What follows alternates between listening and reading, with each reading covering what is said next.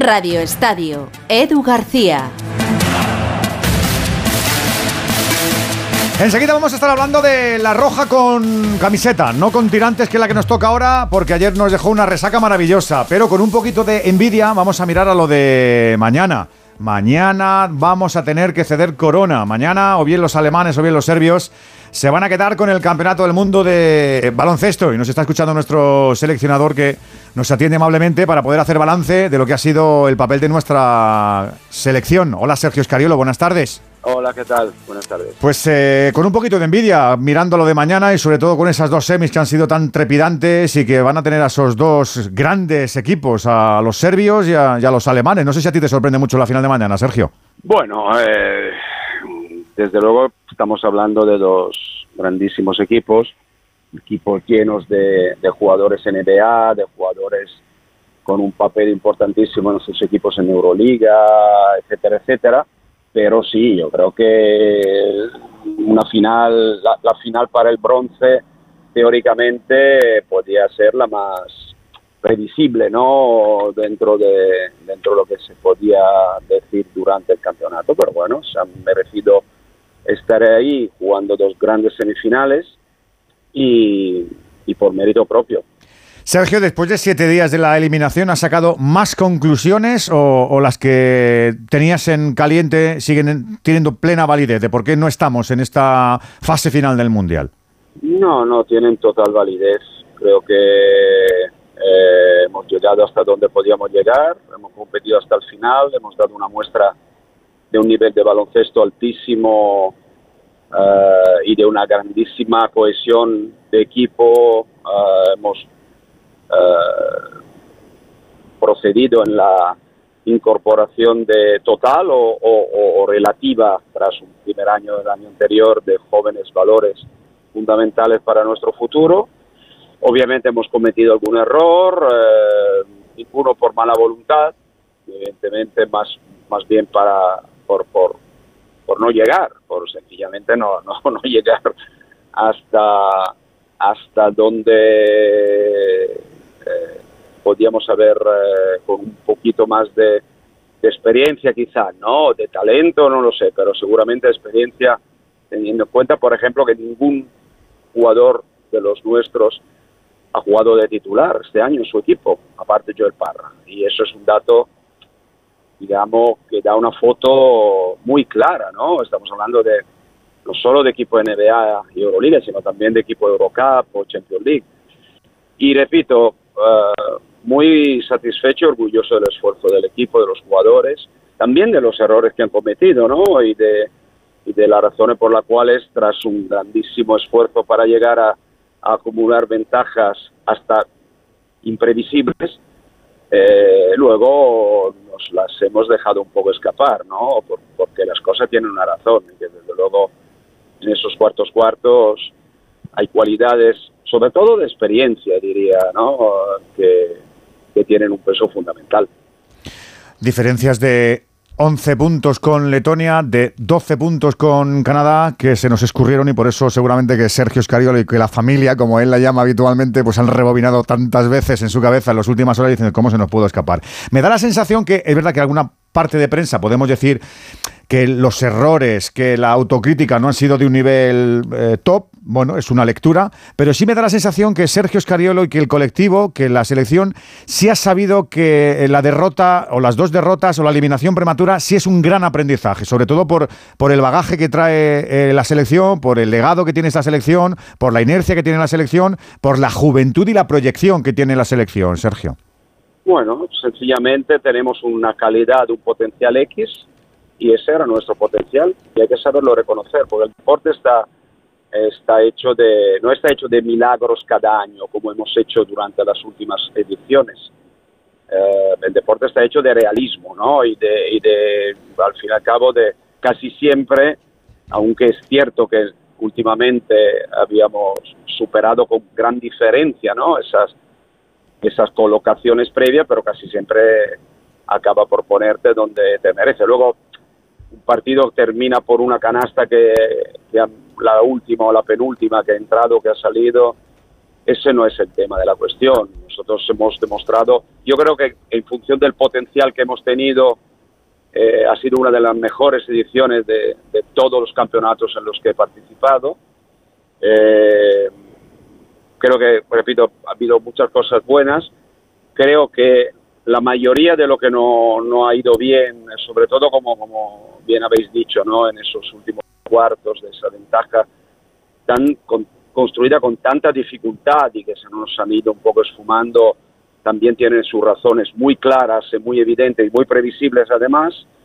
Eh, así que todo muy claro. La verdad que siempre te gusta competir, siempre te gusta superar las activas y siempre te gusta estar, pero desde luego está claro que también los aficionados, los, los, los patrocinadores, nosotros mismos, en este momento, si pensamos de, estar aficionados a este equipo por ser una candidata a segura medalla, estamos equivocados de equipo. Tenemos que estar aficionados a este equipo y, amarlo como lo, como lo amamos por una serie de, de, otras cosas.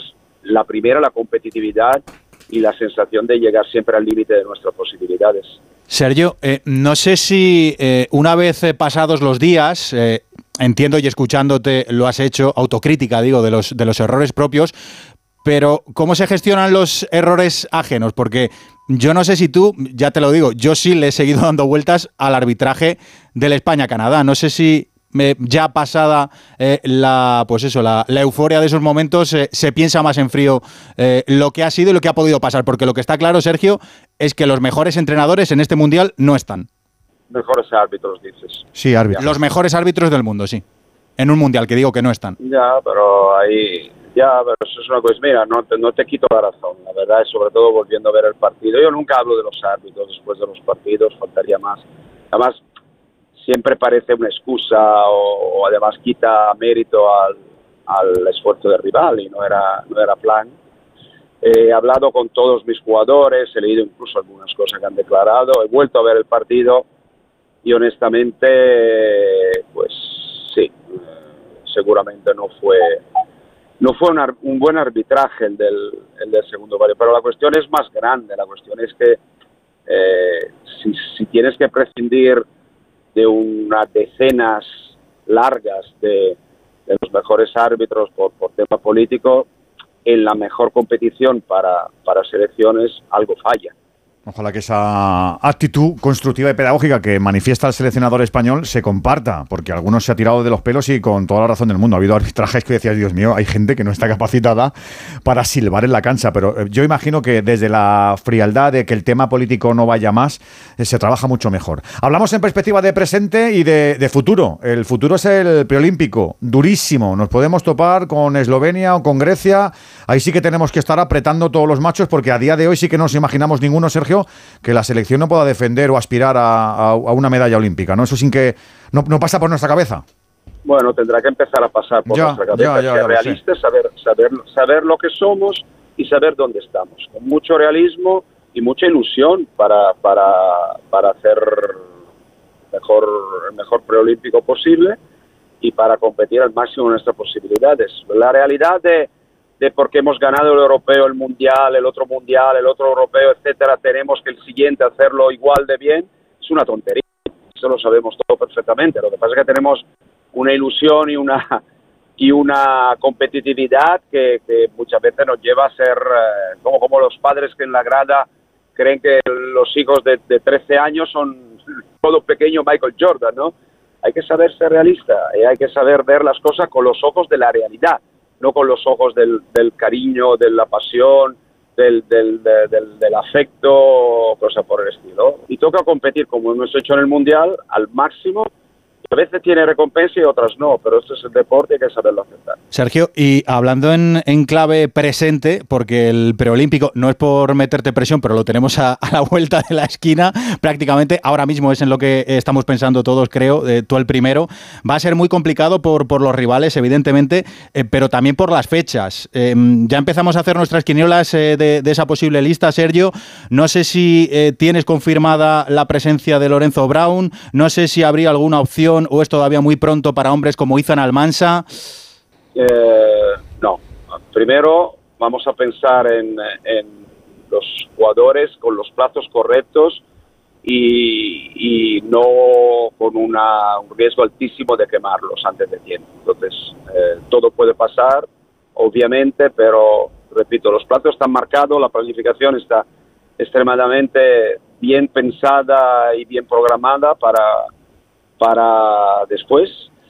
Eh, y a partir de ahí, por supuesto, estamos muy, muy receptivos y abiertos a, sorpresas positivas, porque eso nunca, nunca se puede saber, ¿no? Eh, en cuanto a Lorenzo, hay una disponibilidad, como decir, ideal, ¿no? Virtual o,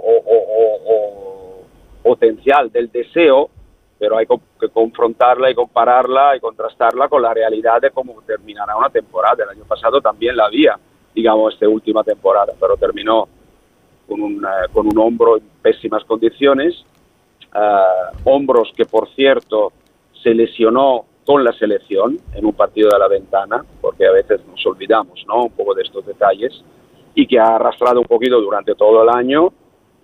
Uh, la voluntad está, pero no, no, la seguridad, vamos, la seguridad confirmada la podemos tener solo cuando terminen la temporada de los clubes. Y como bien dices, faltarán días, horas para que los, el equipo se vuelva a juntar y, a entrenar un ratito para poder competir en el preolímpico.